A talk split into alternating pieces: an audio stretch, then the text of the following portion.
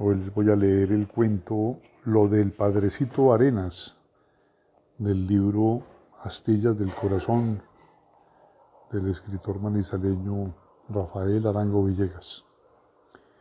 He seguido con el más vivo interés las audiencias en el proceso del exclérigo Arenas.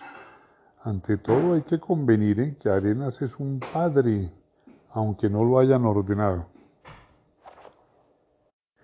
hay que conocer las peripecias de su vida narrada por él mismo en estas audiencias. Por cierto que en la vida del Padrecito Arenas hay una gran laguna, la laguna de Fúquene. Se la vendió a unos místeres en Europa por la suma de 10 mil pesos. Cuando lo sorprendió la policía ya estaba la operación completamente perfeccionada y tenía adelantado otro negocio para venderles también el mar muerto. Y los místeres felices con su laguna de Fúquene.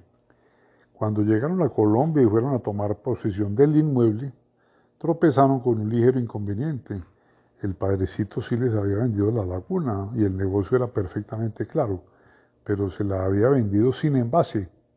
El jetón ferro, dueño de esos predios, les dijo que trajeran en qué llevarse esa agua, porque la tierra era de él. Pero resulta que los tales místeres no eran tampoco unas palomas y se estaban tirando cuerpo a cuerpo con el padrecito Arenas. Le pagaron los 10 mil pesos valor de la laguna con billetes falsos. El padrecito los trajo a Colombia y como estos policías no le pueden ver a uno un peso, aunque sea falso, porque se mueren de envidia, metieron al padrecito a la cárcel y lo tuvieron como 18 meses. Pero no se desanimó por eso, siguió siempre trabajando y a poco andar dio con otro padrecito, el de Zipacón, a quien vendió una máquina de hacer billetes. Al curita no le funcionó la máquina y claro, puso el denuncio, porque es lo que él decía, y si la máquina hubiera estado buena, yo no hubiera puesto el denuncio, pero era una máquina dañada.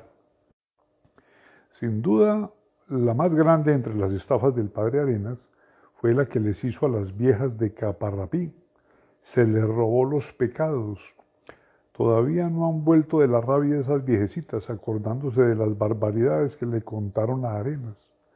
Cómo esos curitas de Caparrapí eran bravísimos y este era sumamente manguiancho, pues le soltaban unas barbaridades que trajeteaba la iglesia. Por cierto que toca ahora a la curia resolver el serio problema teológico de si los pecados de esas viejitas quedaron cancelados o si siguen ganando interés. Últimamente el padrecito Arena se juntó con otros dos pajarracos, un ave del paraíso, el hermanito Francisco y un carpintero, don José Avelino Carpintero, vecinos los dos de Ibagué. Estas tres aves pasaron varios días combinando sus maquinaciones y rezando el Ave María. Después de varias conferencias resolvieron carpintearle al Banco Alemán Antioqueño. El padrecito Arenas y el hermanito Francisco planearon el golpe y lo demás fue obra de don José Avelino, es decir, obra de carpintería.